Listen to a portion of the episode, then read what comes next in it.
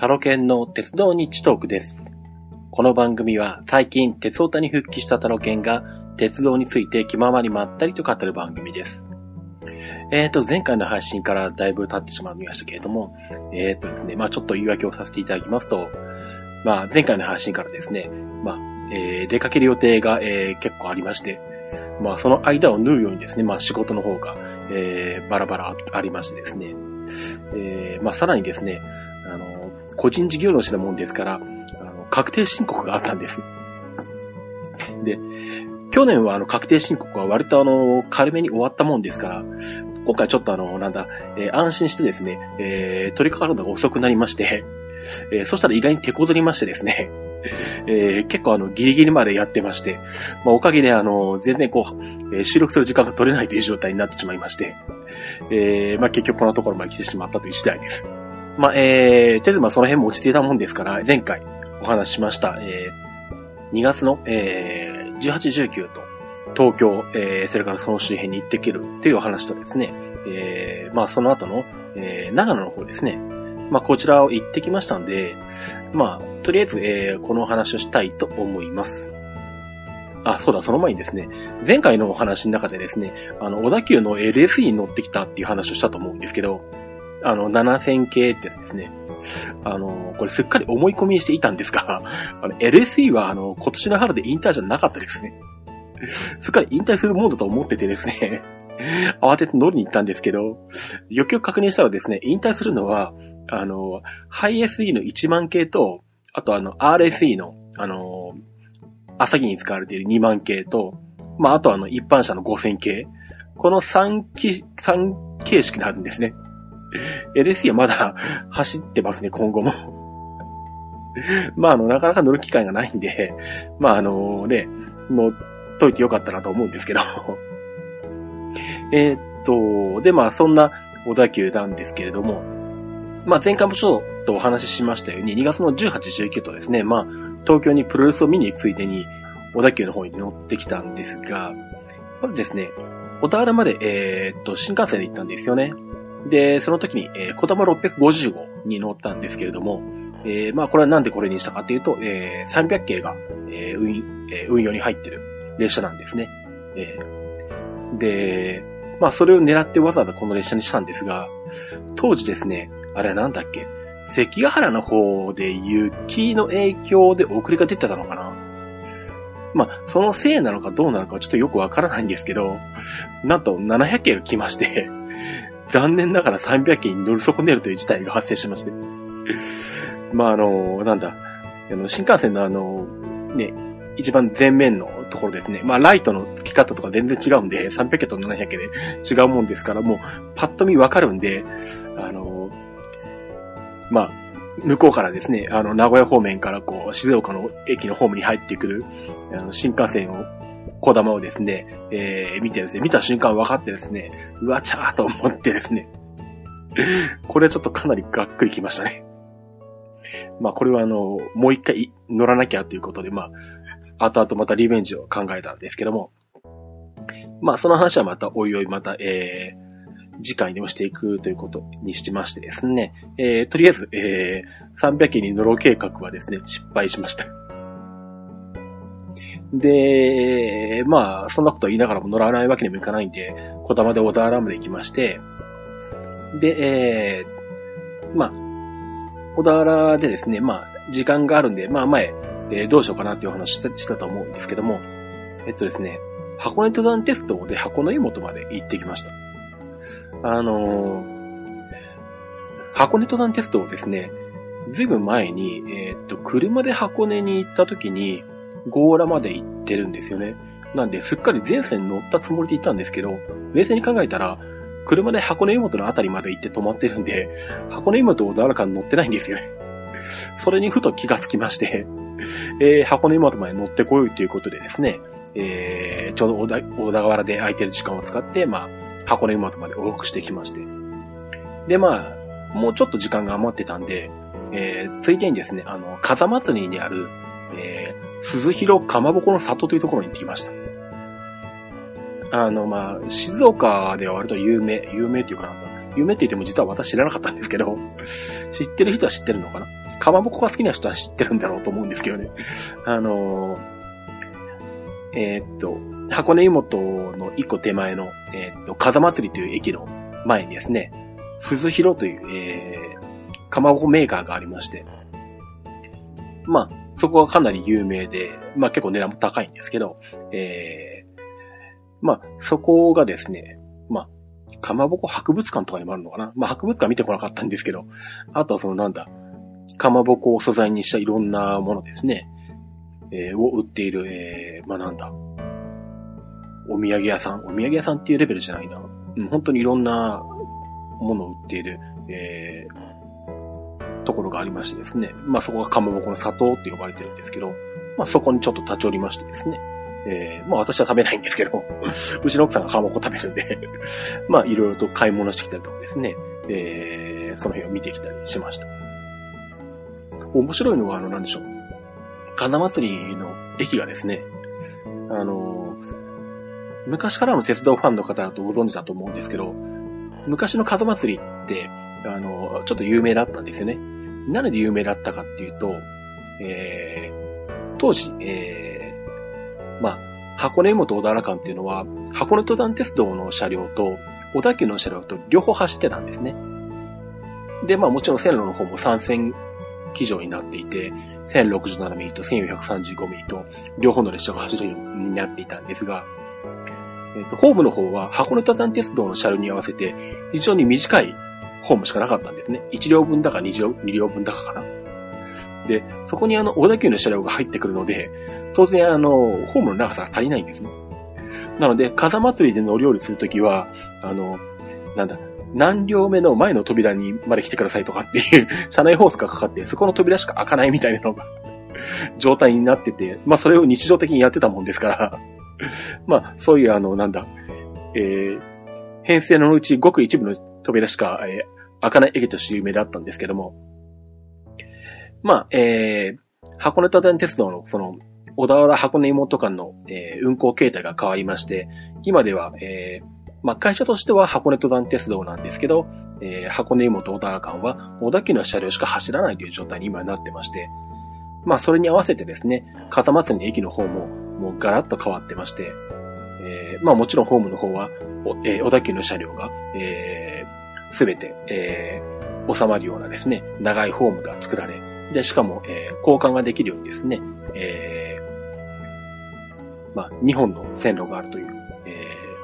2面2線かな？うん。という、まあ、大きな駅に、えー、変わってましたね。うん、で、さらにその、なんだ、えー、そのうちの、えー、っと、箱根湯本方面側のホームっていう。えー、箱根湯本の方に向いて左側の線路ですね。のホームから、この、鈴広かまぼこの里に行くための、えっ、ー、と、専用改札口っていうのがあるんですね。なんじゃこりゃと思ったんですけど で、鈴広かまぼこの里が、あの、やっている、えー、時間帯しかその改札口も開いてないっていうのがあって、すごいなと思ったんですけどね。うん、なかなか面白いです。まあ、そんな感じで、えー、っと、昔とはガラッとイメージが変わった、まあ、風祭りにちょっと寄ってきたりもしました。で、その後はですね、えー、予定通り、えー、新松田まで小田急で行きまして、で、そこから JR の松田駅に行きまして、で、JR 松田駅の南口の窓口でですね、えー、朝霧の、えー、切符を買いました。で、そこで最初ですね、あのー、グリーン車っていう指定をしたんですけど、で、まあ、えー、っと、まあ、貢献欲しいですよみたいなこと話もしたんですけど、そしたらですね、あの、南口の方はどうも、貢献は、えー、グリーン車の、えー、方は、えー、置いてないそうなんですね。うん。グリーン、グリーン特急券っていうのかな。うん。グリーン車用特急券は北口の方にしか貢献が置いてないって言われまして、そうなのかと思って、えー、まあ北口まで回ってる時間もなかったんで、まあじゃあ別に普通車でもいいやと思ってですね、えー、まあ普通のあの指定席特急券を、えー、まあ貢献で買ってきまして、で、まあそれで、えー、朝霧に乗って新宿まで向かいました。で、まあ、ここでも実は思い込みがあったんですけど、あの、すっかり、えー、っと、この時に来る朝霧がですね、小田急の RSE2 万系で来ると思い込んでいたんですが、実際来たのは371系だったんですね。で、また車両変更かとか思ったんですけど、運用の変更かとか思ったんですけど、よくよく時刻表を見たらちゃんとあの、JR 東海の車両で運転しますって書いてあってですね、これあの、私の完全な思い込みでしたね。時刻表見ていながら気がつかなかったっていう。なんでまあ、えー、っと、ここで、えー、RSE に乗るはずだったのが371件になってしまったという ハープニングがあったんで、これまた RSE もまた乗りに来なきゃいけないのかとか思ったりしたんですけどもね。まあでも、まあ、とりあえずそんなこんなで、えー、新宿まで行きまして。新宿ではあれですね、あの、カメラを持った人たちがこう、なんだ、非常にこう、たくさん集まっていてですね、多分あの、特に鉄道ファンじゃないだろうと思われる、あの、お、お子供連れお母さんとかですね、子供を、あの、朝霧の前に立たして写真を撮るとかですね、そんなこともやってたんです。やってまして、えらい混雑してましたね。まあそんな感じで2月18日はまあ、えー、東京までたどり着きまして、まあ予定通りプロレスを観戦してですね、で、東京に泊まりまして、で、翌日は、えー、130円切符で大回りですね。えー、水戸線と両毛線と八甲線を乗ってくるという。まあ、これを予定通り行ってきました。で、まあ、この大回り乗車ですね、やっていて思ったのがですね、とにかくなんだろう、やたら東武鉄道と、あの出会うんですね。なんかこう、東武鉄道何々線はこちらでお乗り換えですって車内放送何回聞くんだっていうぐらいですね、東武に合うんですよね、このルートで行くと。で、改めてさっき数えてみたんですけど、えー、っとですね、まあ乗ってきたルートっていうのは、えー、上野から、えー、あれですね、スーパーヒッチに乗って、えー、っと、ともめば、ともめばで行き、あ、じゃない、えー、っと、石岡で降りたのかな。えー、っ、フレッシュ日立か。えー、上野からフレッシュ日立、9号で石岡に行き、まあ、そこから普通列車で、えー、ともめまで行き、えー、そこからですね、水戸線に入って小山。で、そこから両毛線で高崎と。で、高崎から八甲線で、えー、駒川。で、駒川から、えー、川越線で川越。で、えー、さらに、えー、大宮を通って、えー、新宿まで出て、えー、それで水道橋っていうルートを行ってきたんですけども、えっ、ー、と、このルートで行くと、まずですね、えー、常磐線の北千住ですね。えー、まあ、ここで東武伊勢崎線と、えー、まあ、交わるというか、えー、まあ、同じ駅ですね、えー、を共用している形になりますね。まあ、ここでまず一回伊勢崎線と出会うと。で、さらに両門線に入ると、えー、栃木で東武日光線と出会うんですね。で、さらにちょっと行って、佐野で佐野線に出会うんですよ。で、さらに、えっ、ー、と、桐生と岩宿の間で桐生線と交差します。で、伊勢崎で伊勢崎線と出会うんですね。両方線内だけで、東部と4回出会うんですけど。で、さらに八甲線に入ると、よりで東上線に、に出会うんですよね。で、さらにちょっと行って小川町でもまた東上線と、あのー、出会いますね、再び。で、さらに、えー、っと、小郷瀬で小郷瀬線に出会うんです。なんで、1日、えー、約8時間ずっと JR に乗っていて、そのうち8回東武線に出会うっていうですね。なんだこの東部を巡る旅をしてるのかっていうぐらい東部には出会うっていうですね。というのが、あの、乗ってて気がついた次第です。まあ、それだけ東部の方が、あの、東京を中心にして、こう、なんだ、えー、東へ西へ、北へ路線伸ばしてるってことだと思うんですけどね。うん、こんなにもあの、なんだ、東部を横切るのか って思いましたね。まあ、えー、そんなことを思いながらですね、えー、約8時間、えー、運賃では130円の、えー、旅行をですね、してきた次第です。で、まあ、えー、と、この8月18、19はまあ、これで終わりで、で、まあ、静岡に一回帰ってきまして、で、まあ、改めて21、22と長野長野に行ってきたんですね。で、えー、っと、まあ、この日は、えー、っと、朝静岡を小玉で出て、まあ、これは普通に、えー、っと、700系が来る列車なのかな。まあ、特に、え、っと、これは300系絡めることができなかったんで、700系の小玉に、で、東京まで出てますね。で、それから、えー、と、長野新幹線に初めて乗って、長野に行くと。で、長野に昼頃着いてからですね、えー、長野鉄道、えー、特急湯煙ですね。えー、まあ、元小田急の、えー、ロマンスカー1万系ハイ SE の車両が来るんですけども、これに乗って湯田中まで行ってきました。で、この、湯煙ですね。まあ当然元ロマンスカーハイ SE なんで、えー、展望席があるんですね。で、特になんでしょう。長野電鉄は、えー、展望席とか、えー、何年席とかっていう区別はなくて、まあそもそもあの席の指定もないんですね。特急料金100円っていう設定と、あとあの、スノーモンキーにある個室料金しかないので なんでまあ、えー、開演も勝ちなんですけどね。まあ、えー、私あんまりあれなんですよ。あの、展望席に対するこだわりってないんですよね。あのー、なんでかっていうと、まあ、前からもちょくちょく話してるように、もともとあの、名古屋生まれの名古屋育ちなんですよね。で、しょっちゅう名鉄に乗っていたもんですから、あの、要はしょっちゅうパノラマカーに乗ってたんですよ。で、名鉄パノラマカーは、あの、なんだ、今のパノラマスーパーとか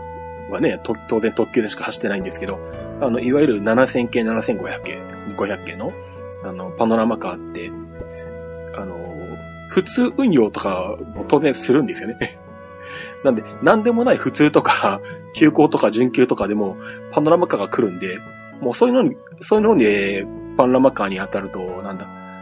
お客さん自体少ないんで、あの、展望席とかも余裕で乗れるんですよね なんで、子供の頃からあの、展望席慣れしてるんで、それほどなんだろう、小田家のロマンスカーでも展望席の一番前に乗りたいとかっていうこだわりがあんまりないもんですから、あの、この湯煙のハイ SE ですね、元ハイ SE に乗った時も、あんまりその辺こだわらずに、早く行って一番前の席を取ろうとかは考えてなかったんで、2列目ぐらいになったのかな。で、えー、まあ、陣取ってですね、まあ、えー、湯田中まで行ったんですけども、結構なんでしょう。あの、まあ、奥さんと一緒に行ったんですけどね。うちの奥さんが結構なんだ、あんまりそういうのに乗ったことがなくて、でも一番前に乗りたかったらしいんですね なんで、あのー、なんだろう。まあ、この後ですね、えっ、と、もう一回湯煙に乗ることができたんで、えー、実は、えー、翌日の朝ですね、えー、早めに行ってですね、えー、展望席の、えー、一列目をゲットしてですね、えー、まあ、一番前の、えー、一番いい席に座ってですね、えー、展望席を満喫してきたんですよね。えー、っと、で、まあ話は戻りまして、その21日初日の方ですね、それで湯田中まで行って、で、えー、っと、湯田中の、えー、っと、駅舎の中にある温泉に入ってきまして、で、まあ、長野まで戻ってきました。で、これ、湯田中の駅舎の中にですね、温泉施設があるんですけど、あのー、待合室があるんですよね。待合室というか、待合コーナーっていうか、休憩コーナーっていうのかな。よくあの、なんだ、温泉施設とかに行くと、あのー、足を伸ばして座れてテレビが置いてあってテーブルがあってゆっくり休めるところってよくあると思うんですけど、まあ、この、湯田中駅の中の温泉にもそれがあるんですけど、それがあの、湯田中駅ホームの反対側にあってですね、窓のすぐ向こう側は列車が止まってるっていう ところで、なかなかすごいところにあるなと思いました。もう本当になんだろう、あの、扉をつけてやって、車両のドアを開けてやれば、列車に乗れるんじゃないかっていうぐらいもうぴっちり横にあるんですよね。なんであの、もし湯田中に行く機会があったらですね、あの、温泉にぜひ入っていただいて、そこの休憩コーナーでですね、列車を間近で見ていただくと、あの、面白いと思います。で、えー、まあそんな感じで湯田中で温泉に入ってきて、で、帰りは、えー、スノーモンキーの特急で、えー、帰ってきたんですけども、えー、まあこのスノーモンキーっていうのが元 JR の、えー、成田エクスプレス253系なんですよね。で、個室があるんですよ。で、長野電鉄では、この個室を、えー、個室料金が払う、を払うと乗ることができるようになってまして、えー、一室1000円で、えー、売ってるんですね。で、これは、えー、始発駅でしか買えないので、湯田中か、まあ、長野か、うん、のどちらかで、えー、しか買えないと。で、しかも予約とか一切できないので、一回その場で、えー、買って、で、しかも早いもん勝ち。一室しかないんで、売れてたらもうダメっていう ものなんで、なかなかあの、なんだろうあの、確実に乗ろうとするとハードル高いんですよ。まあでもあの、せっかくなんで、その個室乗りたかったもんですから、乗ってきたんですけど、まあどうしたかっていうと、とりあえずあの、行きの雪村で湯田中に着いた時点で、あの、帰りのこの時間のスノーモンキの、えー、個室が欲しいっていうふうに、えー、窓口で言ってですね、えー、まあそんなにまあ、あの運転時間長くないんで、1時間もないか40分くらいか。なんでまあ、えー、そこに1000円出して、えー、乗る人ってもまあ多くないみたいで、まあ余裕で取れたんですよね。なんだろう、えー、その個室特権なんだ、個室券だったかな？ちょっと正式な名前忘れちゃいましたけど、これがまた貢献で出てきまして えー、貢献に手書きですよね。手書きかスタンプだったかな？列車の時間とかがで、D 型貢献だったかな？確か。うん。あのー、切符が好きな方はぜひ、えー、長野電鉄に行ったらですね、スノーモンキーの個室券を買っていただければと思います。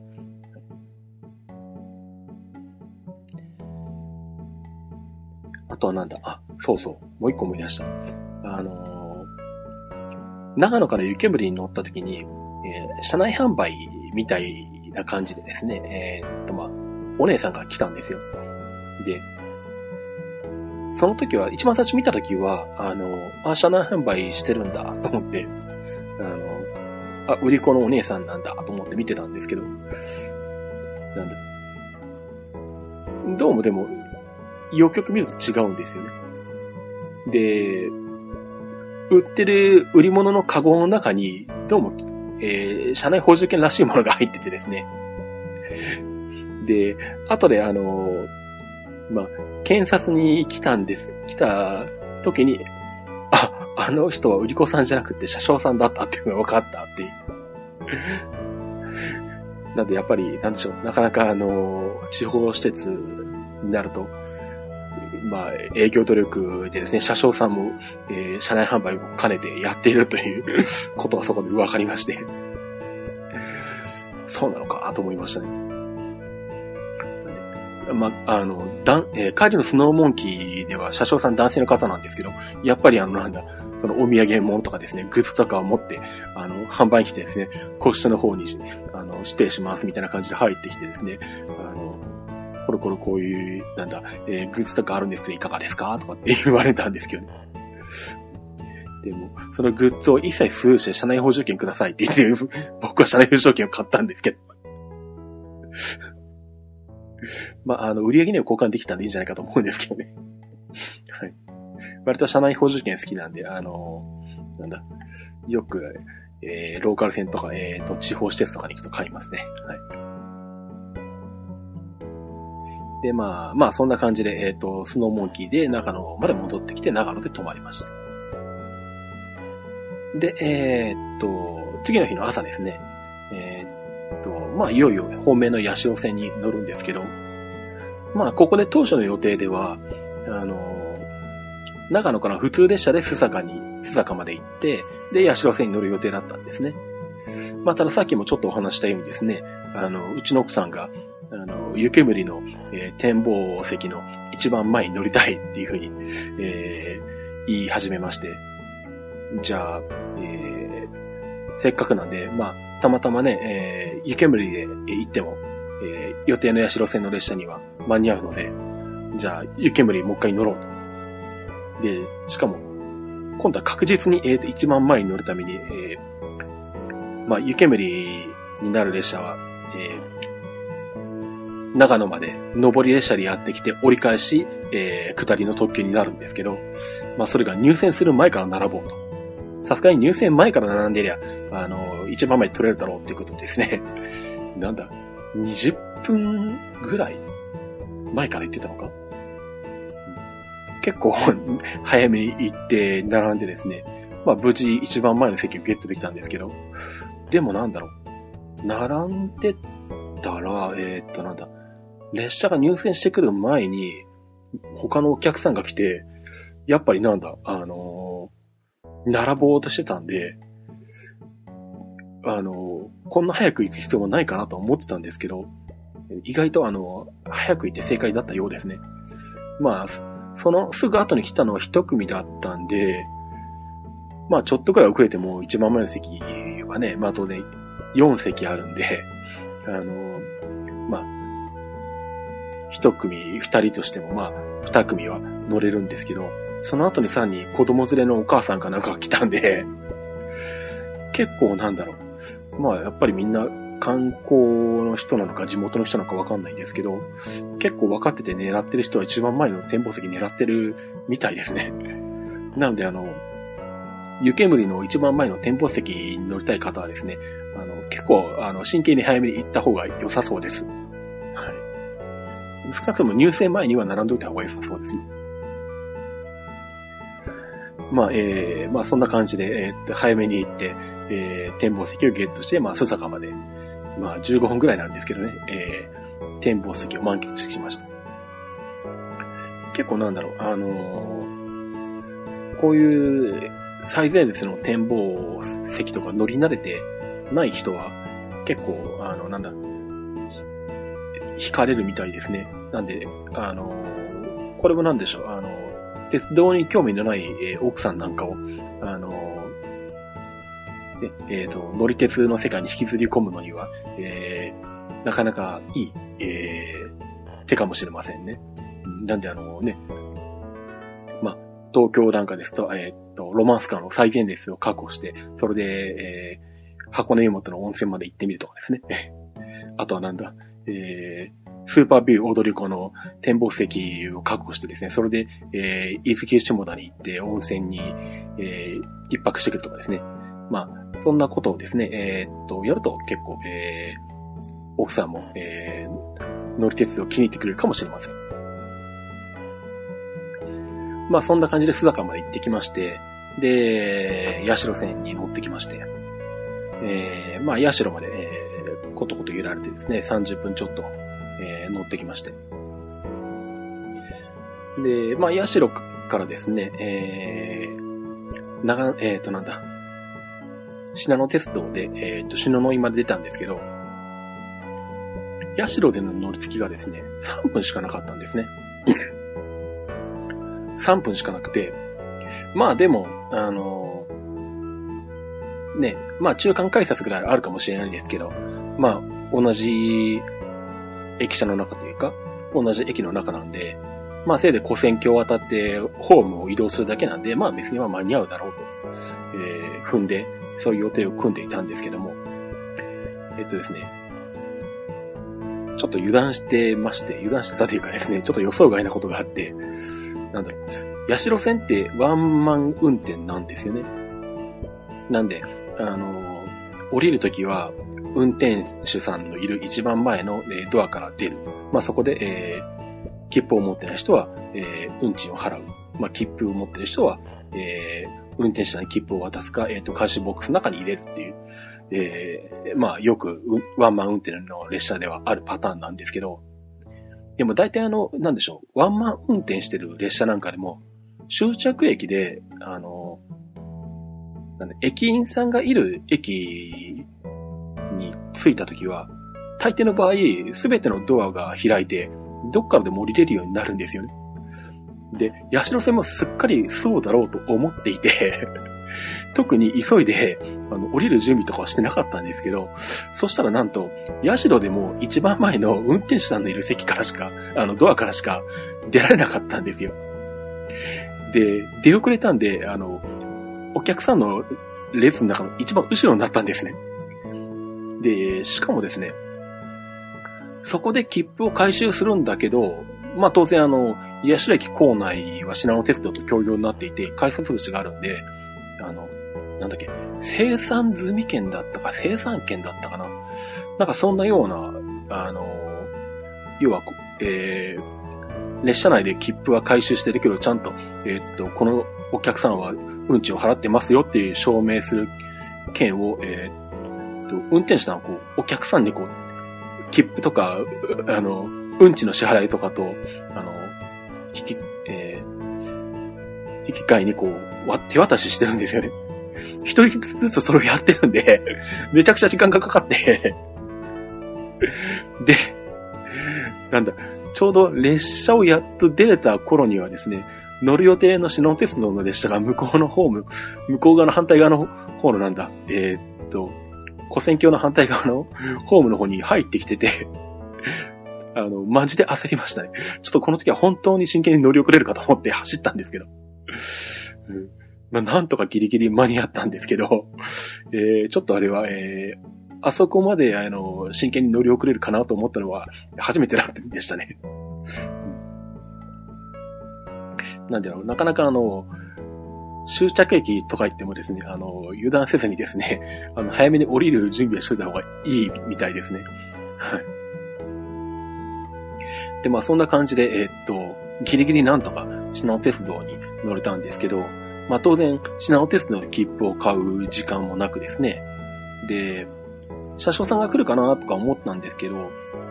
えー、っと、品尾鉄道もワンマンだったのかなワンマンじゃないけど、車掌さん来なかったのか。まあとにかく列車の中で切符を買う、あの、機会がなかったんですよ。で、まあ、篠ノ井まで行って、まあそこから特急品尾で松本に出るっていう、えー、工程なんですけど、まあ、あの、しょうがないんで、篠ノ井の、えー、改札口のところまで行ってですね、えー、まあそこの生産窓口に行って、あの、まあ、社から乗ってきて、えっ、と、松本まで行きたいと。で、まあ、信濃の重責で行きたいと。で、まあ、そこで生産しつつ、まあ、切符も発行してもらおうかと思ってですね、えー、生産窓口で行ったんですけども。で、そしたらですね、えー、っと、なんだ。この信濃に乗るための自責特許券、えー、っと、これあの、安い切符があるんで案内しますって言ってですね、あの、駅員さんに案内してもらって、まあ、一回改札口を出て自動販売機で買う形になったんですけども、えー、っと、そこで案内されたのが、えー、っと、新州特急料金回数券というやつです。で、まあ、これ実は時刻表のあの、特特切符とか割引切符のところよく見ると、ちゃんと書いてあったんですけど、ちょっとここまで気がつかなかったんですけどね。まあ、これを買ってもらうと安いんで、っていうことで、で、まあ、言われるがままに自動販、あの、自動販売機に、えー、っと、お金を入れて、えー、っと、まあ、2000円なんですよね。2000円入れて、で、新州特急料金回数券、えー、まあ、これを、えー、っと、買ったわけなんですが、そうするとあの、なんだ、え、っと、まあ、回数券4枚なんですね。4枚がバラバラバラっと4つ出てくるんですよ。で、まあ、うちら2人なんでで、別に往復するわけでもないんで、最初意味がわからなかったんですね。で、よくわかんないけど、まあ、とりあえず、いいやと思って、まあ、言われるがままにもう一回改札口を通ってですね、まあ、あの、シナノが入ってくるホームに行ったんですけど、まあ、あの、後でよくよく考えて分かったんですけど、えー、篠ノ井から松本まで重積特許券を、えー、っと、普通に買うと1150円なんですね。で、二人だと2300円になるわけです。で、新州特急料金回数券っていうのは、えー、っと、まあ、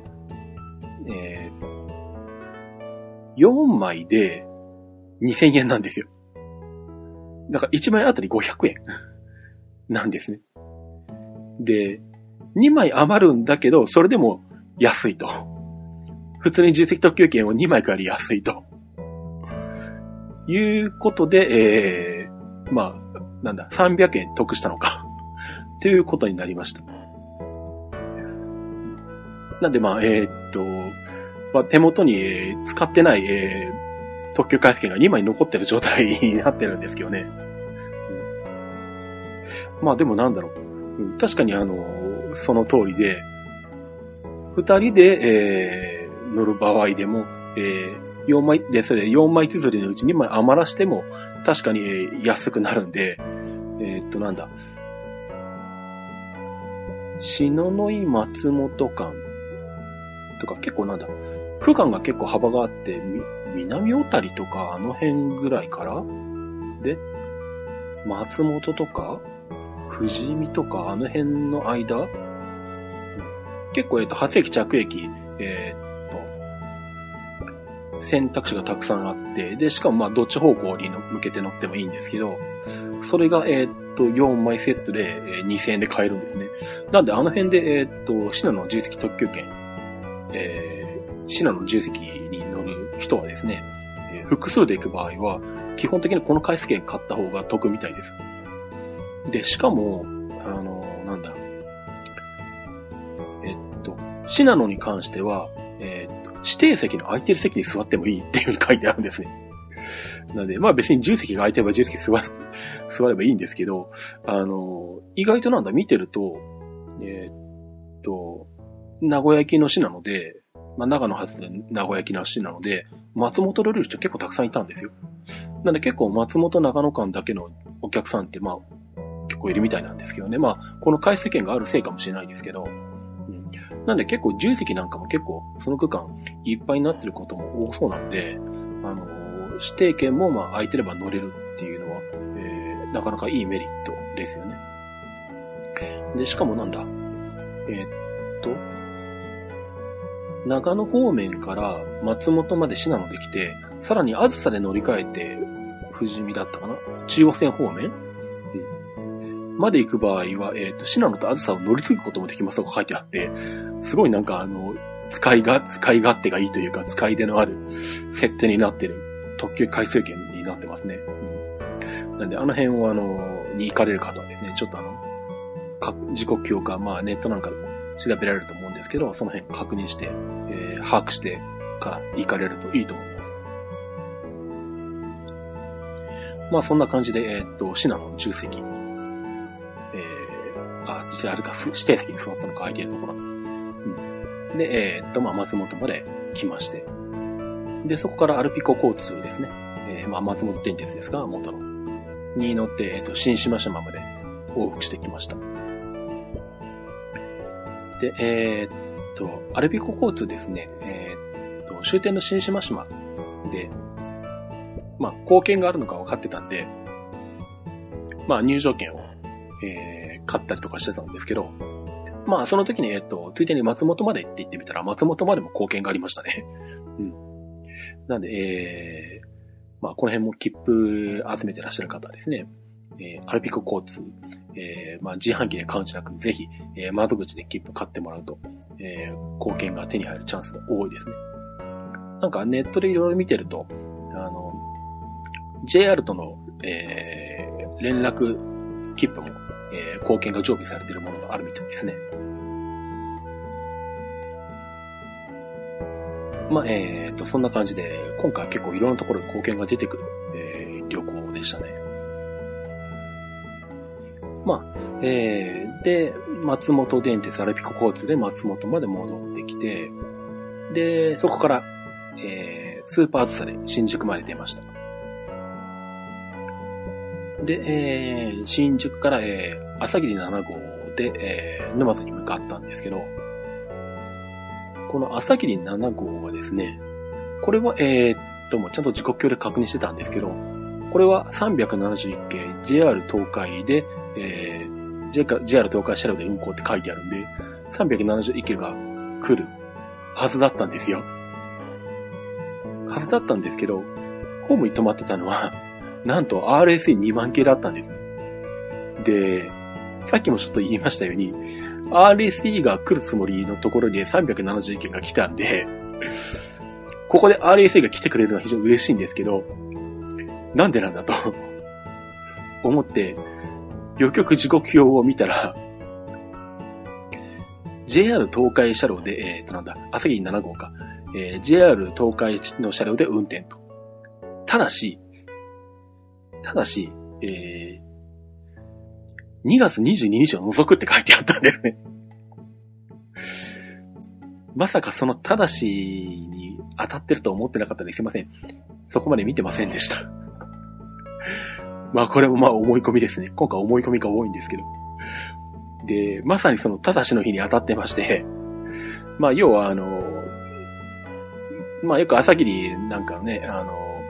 こといろいろ見てると載ってるんですけど、あの、まあ371系って1編成しかないんで、これがあの、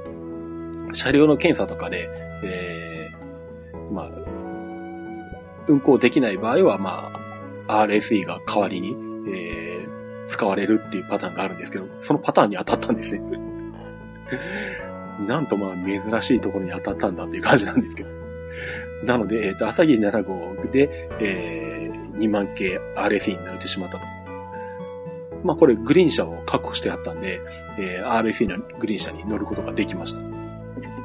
で、そうする、そうすると、まあこの朝霧7号が本来だと371系できて、で、これが沼津で、えー、と、ホームライナーハンマス5本に化けて、で、えー、ハンマスまで行くんですよね。で、まあそのホームライナーハンマスで、えー、静岡まで帰るっていう予定になっていたんで、じゃあ、沼津から先はどうなるんだと。まあこれ、ツイッターでつぶやいてたんですけど、で、まあ、僕は、えー、っと、朝霧7号が RSE になった場合は、ホームライナーも RSE が運転するんだと、あの、運行する、されるんだと、まあ思ってたんですね。で、まあツイッターでこれどうなんだっていうふうなことをつぶやいたら、あの、それにリプライしてくれる方が見えて、あの、まあきっと RSE が反発まで来るんで、でしょうね、珍しいですねっていう、まあ僕と同じ、えー、考えの人と、あと、RSE が反発まで行くことはないんで、えー、沼津から先はなんだ、373系とかが来るんじゃないのかって書いてる人がいて、どっちなんだとか思ってたんですけど、そしたらですね、両方とも外れだったんですよ。沼津で371系が待ってたんですね。ここで入れ替わるのか と思ってですね、ちょっと感心したんですが。なので、えー、結局この1日で、えー、RSE と371系と両方に乗れてしまいました。で、まあ、それで371件のホームライナー反発今後で静岡まで帰ってきた。なかなか今回はですね、思い込みがあり、運用の変更があり、あのー、結構面白かったですね。ドラマチックな展開で、えー、楽しかったです。まあ、そんなこんなでですね、えー、っと、2月に、えー、っと、2回にわたってですね、あちこちと乗ってきたんですけども、まあ、この3月に入ってから、まあ、ちょこちょこっとちょっと乗ってきた路線があるんですが、またそれは次回にお話ししたいと思います。という感じでですね、えー、っと、では、キップチのコーナー行きたいと思います。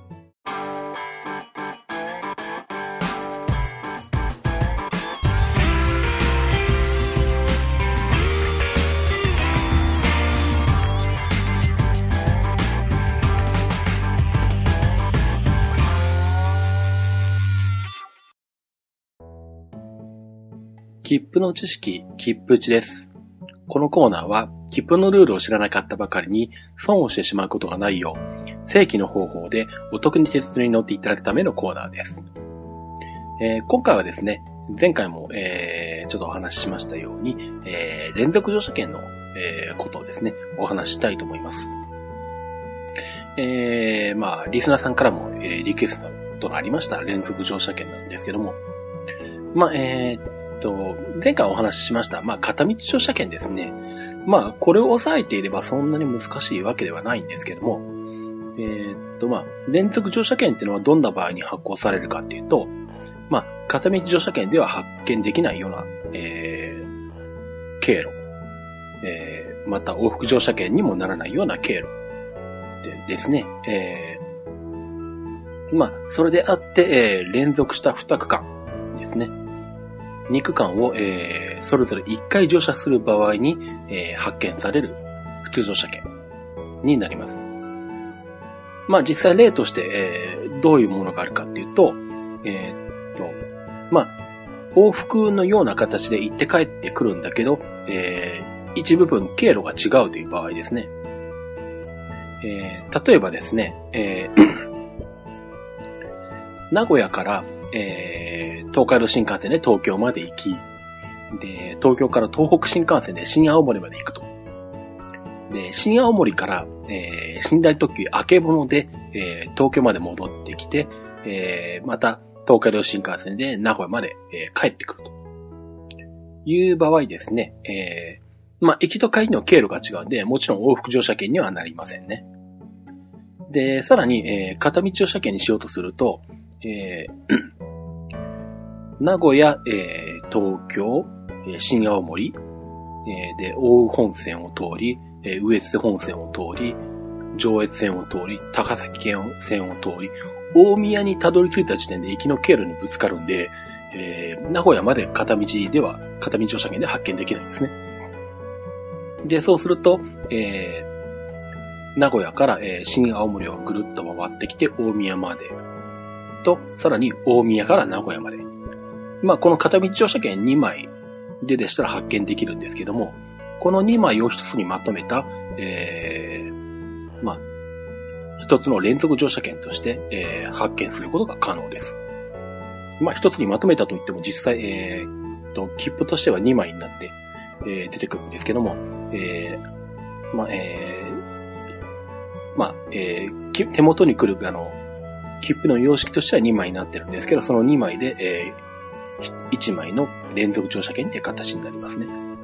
まあ、あの、往復乗車券が、えー、紙としては2枚あるけど、1、えー、1枚の往復乗車券になっているのと全く同じです。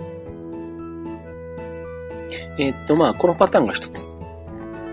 えー、あとですね、もう一つのパターンとして、えー、っと、まあ、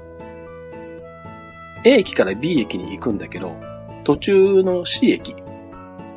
C 駅が、えー、っと、ちょっとだけ、えー、A, A 駅、B 駅間から外れていて、ちょっと出っ張ってまた戻ってくるっていうパターンですね。えっ、と、例えばですね、東京から、えー、中央線経由で名古屋に行くと。で、ただし、えー、なんだ、スーパーあずさに乗って、えー、一回松本まで行って、で、松本から信濃で名古屋に出ると。そうすると、篠ノ井松本間が、えー、っと、まあ、中央線からちょうどはみ出る形になるんですよね。で、しかも、篠ノ井松本間は、えっ、ー、と、一定戻ってくる形になるんですね。で、そうすると、まあ、これ片道乗車券1枚では発見できないですし、えー、もちろん往復乗車券とは全く違いますんで。で、この場合、えー、東京から、えー、松本までと、松本までから名古屋まで、まあ、えー、この、えー、連続乗車券として、発見することが可能です。まあ、えー、割とこのパターン多いんじゃないかな。うん。まあ、なんでしょう。まあ、これの変形パターンで、なんだ。例えば、甲府から東京に行って、東京から松本に行くとか いうのでも連続乗車券になりますね。うん。だからまあなんだろう、往復でも片道でもない。で、片道乗車券が、えー、2枚、えー、組み合わさったパターン。ただし、えー、っと、それが連続してなきゃいけないんですね。乗車経路としては。っていうのが、まあ、連続乗車券の、えー、条件になります。まあ、えー、っと、まあ、あんまり使うことないかもしれないんですけど、もう一つパターンが考えられまして、え、っと、経路が環状線一周を超える場合っていうのがありますね。例えば、えー、名古屋から東海道新幹線で大阪、えー、まあ、新大阪、大阪まで行き、で、大阪環状線で、えー、天王寺まで出ると。で、天王寺から関西本線で名古屋まで戻ってきて、さらに東海道線で豊橋まで行くと。まあ、えー、まあ、9の字に似てるのかな？うん。まあこれ逆の経路だったら、えー、豊橋から、えー、名古屋までの片道乗車にできるんですけど、えー、名古屋から、えー、大阪を回って、名古屋に戻ってきて、豊橋まで行く場合は、名古屋で戻ってきた時点で環状線一周を超えるんで、えー、片道女子券にはならないんですね。ですんで、名古屋から名古屋までの、えー、片道乗車券と、えー、名古屋から豊橋までの片道乗車券。まあ、こう分けて片道乗車券として、えー、2枚で買うか、もしくは、えー、名古屋から名古屋と名古屋から豊橋の、えー、連続乗車券として、えー、1枚の、えー、連続乗車券として買うか、まあ、どちらかが可能になります。まあ、この3パターンが分かっていれば、まあ、大体のものが、えー、分かるかと思うんですけども、えっ、ー、と、じゃあ、ダメなれ、できないパターン。どんなパターンがあるかっていうと、片道乗車券3枚分になるパターンっていうのはダメです。えっ、ー、と、例えば、東京から、えー、大阪に行くのに、中央線経由で行って、で、しかも松本と、えー、と、高山によると。えー、例えば、東京からですね、えー、っと、まあ、中央線系で松本まで行き、えー、で、松本から、えー、っと、なんだ、まあ、えー、中央再生ですね。まあ、信濃なら信濃しましょうか。信濃で名古屋まで出てきて、で、名古屋から東海道線で岐阜に出て、で、岐阜から高山線で、えー、高山まで行くと。まあ、えー、ワイドビヒダとかに乗ってもいいのか、名古屋から。で、高山から、えー、さらに、えー、大阪行きのワイドビヒダに乗って、大阪までで戻、えー、出てくると。いう場合、片道乗車券で考えると、えー、東京から松本、松本から高山、高山から大阪になるんですけど、この片道乗車券3枚を1個の連続乗車券にすることはできないです。なので、この場合は、えー、東京から高山までの連続乗車券と、高山から大阪までの片道乗車券。まあ、もしくは、東京から松本までの片道乗車券と、えー、っと、あと後半2区間を1個の連続乗車券にする。っていう、まあ、どうしても、えー、最低でも、えー、2つの乗車券になりますね。あと、えー、っと、たまに質問されるのが、えー、連続乗車券の経路を、えー、全く同じように行って帰ってくる場合、えー、往復乗車券になるのかっていうふうに聞かれることがあるんですけど、これもできません。なので、えー、っと、さっきの連続乗車券にできる例で言うと、えー、っと、名古屋、えっと、東京から松本経由で名古屋まで行き、で、また、名古屋から、えっと、松本経由で、えー、東京まで戻ってくると。連続乗車券2枚分を往復乗車券にできるのかこれはできないです。なので、これはあくまで連続乗車券、えー、2枚にしかならないんですね。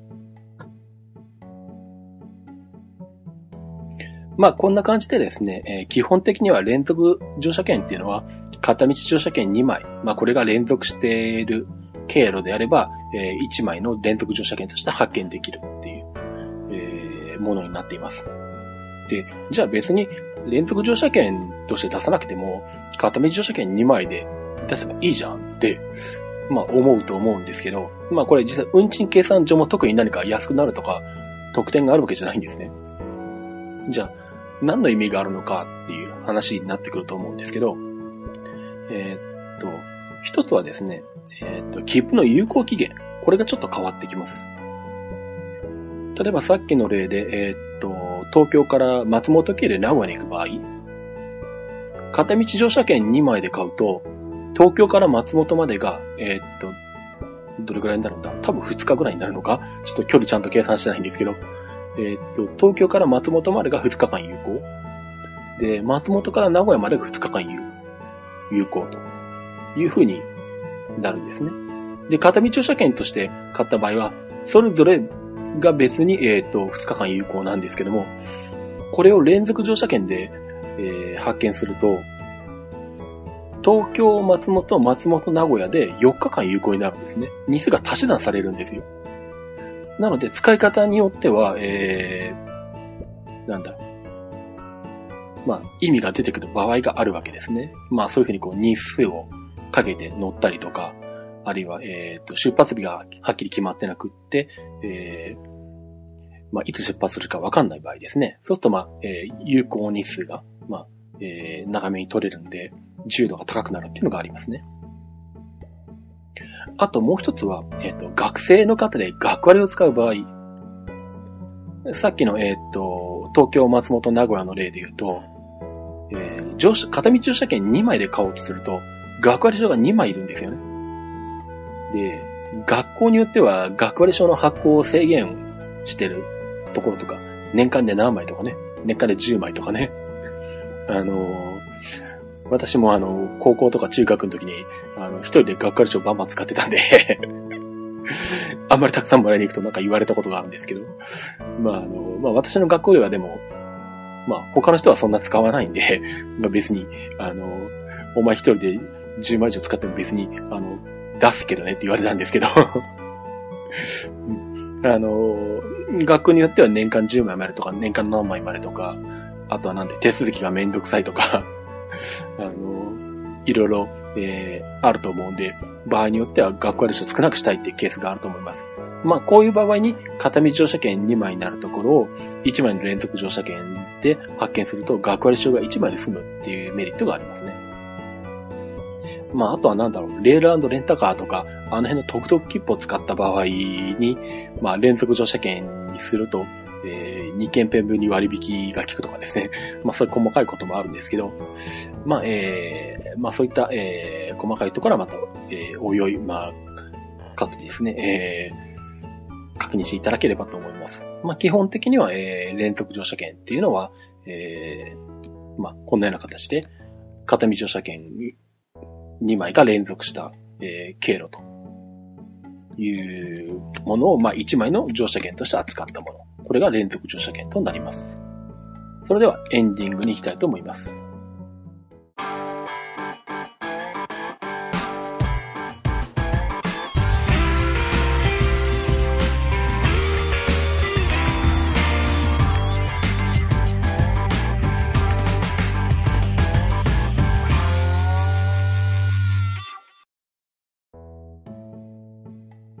えー、っと、エンディングです。えー、っとですね、まあ私、この鉄道日トークの他に、いくつか番組があるんですけども、えー、っと、自分でやってる番組だけじゃなくて、えー、っと、まあ、クリラジという、えー、まあ、老舗のインターネットラジオ局というか、ポッドキャスト放送局というか、えー、の方にも参加させていただいてまして、えー、まあ、今年1月からですね、トレンドウォッチって番組に出て、えー、出させてもらってるんですけども、えー、っと、まあ、そのクリア時でですね、えー、っと、イベントをやりまして、え、っと、場所が大阪になるんですけども、4月の21、22日に、えっと、大阪南波にあるベニゼルさんっていうところで、えまあ、公開収録、収録するのかどうかよくわかんないんですけど、えまあ、普段やってる番組を、えっと、皆さんが見てる前でやるっていう、えイベントがありまして、まあその中で私が出てるトレンドウォッチもやりますんで、まあ私が皆さん前でですね、えっ、ー、と、喋るの格好になるんですが、えっ、ー、と、まあ実は、それ、まあ有料イベントなんですけども、チケットが発売になってまして、えっ、ー、と、結構売れてるみたいなんで、実は今の時点であるかどうかちょっと微妙なんで申し訳ないんですけども、一応ご案内しておきますと、とネット上でですね、えっ、ナンバベニズルでググっていただくとホームページが出てきます。ナンバがひらがなで、ベニズルは、あの、紅色の、えー、っと、漢字の紅に鳥の鶴ですね。漢字の鶴。で、えー、ナンバベニズルでググっていただくとホームページが出てきます。で、その、えー、っと、画面の右側に、えー、カレンダーが表示されているんですね。で、そのカレンダーの中で、えー、と、そのイベントがある4月の21か22どちらかをクリックしていただくと、えー、このクリラジのイベントの、えー、案内ページが出てきます。えー、っと、このイベントがですね、えっと、なんだっけ名前が覚えられないんだけどいつも えっと、クリラジ怒涛の 2days だったかな？あ、クリラジ関西初上陸怒涛の 2days っていう名前のイベントになっています。で、えっ、と、4月21日、22日、土日ですね。えー、スタートは17時から。えー、終わるのはどうも24時30分ぐらいまで は、えー、やるみたいです。2日間で11番組だから、それぐらいやるのかな なんで結構長丁場になるんですけど。で、えー、まあ、ちなみに私が出るトレンドウォッチは22日日曜日の方になるんですけどね。えっ、ー、と、金額が、えっ、ー、と、1日あたり2000円。で、ただしワンドリンクが必要で、ドリンクは別になっています。なんで、まあ、えー、っと、まあ、2000何百円かはかかるのかな、最低。で、え、っと、まあ、そこのホームページ見てもらうと、え、っと、予約メールを、まあ、こちらのメールアドレスまで送ってくださいっていうのが書いてありますんで、まあ、もし、あの行きたいよっていう方はですね、まあちょっとどれくらい空いてるのか何とも言えないんですけども、えー、っとまあ一度メールを送っていただければと思います。えー、っと、3月22日午前4時40分の時点では、えー、っとまだ締め切りとかにはなってませんので、まあちょっとこれね、いつぐらい配信できるかもわかんないな。あの、ひょっとしたら配信されてる頃には、あの締め切りになってちゃっているかもしれないんで申し訳ないんですけど、まあその時はちょっとごめんなさい。えー、っと、まあ、そんな形で、えー、っと、4月の21、22と大阪に行ってきます。まあ、えー、っと、まだ考えてませんけど、まあ、せっかく大阪に行くんで、まあ、何かしら乗ってこようかなとは思ってますけど、また決まったらまた番組の中で、この番組の中で、えー、お話ししたいと思います。あともう一個告知がありまして、えー、っと、まあ、これは、IT 関係の番組、番組になるんですけども、えー、電気屋ウォーカーさんというポッドキャストにゲストとして出させていただいてます。で、これはもう配信になってるんですけども、えー、っと、まあ、iTunes ストアの中で、えー、電気屋ウォーカーで検索してもらうと出てくるんですが、えー、っと、電気屋は漢字ですね。えー、で、電気屋の木は器の方の木です。で、ウォーカーはアルファベットのウォーカー、歩く人のウォーカーですね。なんで、W-A-L-K-E-R で、iTunes ストアの中で検索してもらうと、えー、出てきます。青いアイコンですね。まあもしくは、えー、っと、普通にインターネット上でググってもらってもホームページが出てくるんで、そちらからでもたどり着くことができるんですが、えー、っと、まあこの電気屋ウォーカーさんが、えー、っと、まもなく50回を、えー、配信50回になるんですけど、まあその50回、えー、っと、記念企画としてですね、えー、っと、パソコンの選び方っていう、えー、タイトルで、えー、まあ、前編後編と2編に分かれてですね、えー、まあ、Windows、Mac、まあ、どう選んだらいいのかっていうのをテーマにしてですね、えー、配信されてるんですが、えー、まあ、そこに、えっ、ー、と、Mac 代表としてですね、私が出ております。で、まあその前編、まあ第49回の、えー、になる前編はですね、すでに配信されてますんで、えー、聞いていただくことが可能です。なのでよろしかったら、えー、まあですね、まあ Mac もしくは Windows、まあもしくはこれからパソコン買おうかなとか買い替えようかなとか思ってらっしゃる方でですね、えー、何を選んだらいいのとか、あとはなんだ？えー、っと、お子さんでパソコンが必要な方はどんな選び方をしたらいいのかとかですね。そんな話もしてますんで、まあ、親御さんでこれからお子さんにパソコン考えていらっしゃる方とかですね、いらっしゃいましたら、ぜひ聞いていただければと思います。えー、ということで、えー、そろそろ喉が枯れてきたんですが、えー、私、タロケンですね、えー、ツイッターをやっております。えー、ツイッターのアカウントの方は、アットマークタロケントークになります。アットマーク t-a-r-o-k-e-n-t-a-l-k。えー、あと、この鉄道日トークのハッシュタグというのがありまして、シャープトレイン NT になります。シャープ trainnt。まあ、このハッシュタグ、ご自由に使っていただいて構いませんので、あのー、特に、えー、使っていいですか？というご連絡いただく必要はないもんですから、えー、まあ、まあ使っていただければと思います。えー、あと私、この鉄道日トークの他に、えー、プロレス番組のプロレス日トーク、あとは IT 関係で一人で喋ってる IT マイティという番組もやっておりますので、よろしかったら聞いていただければと思います。ということで、えー、鉄道日トーク第40回でした。それではまた。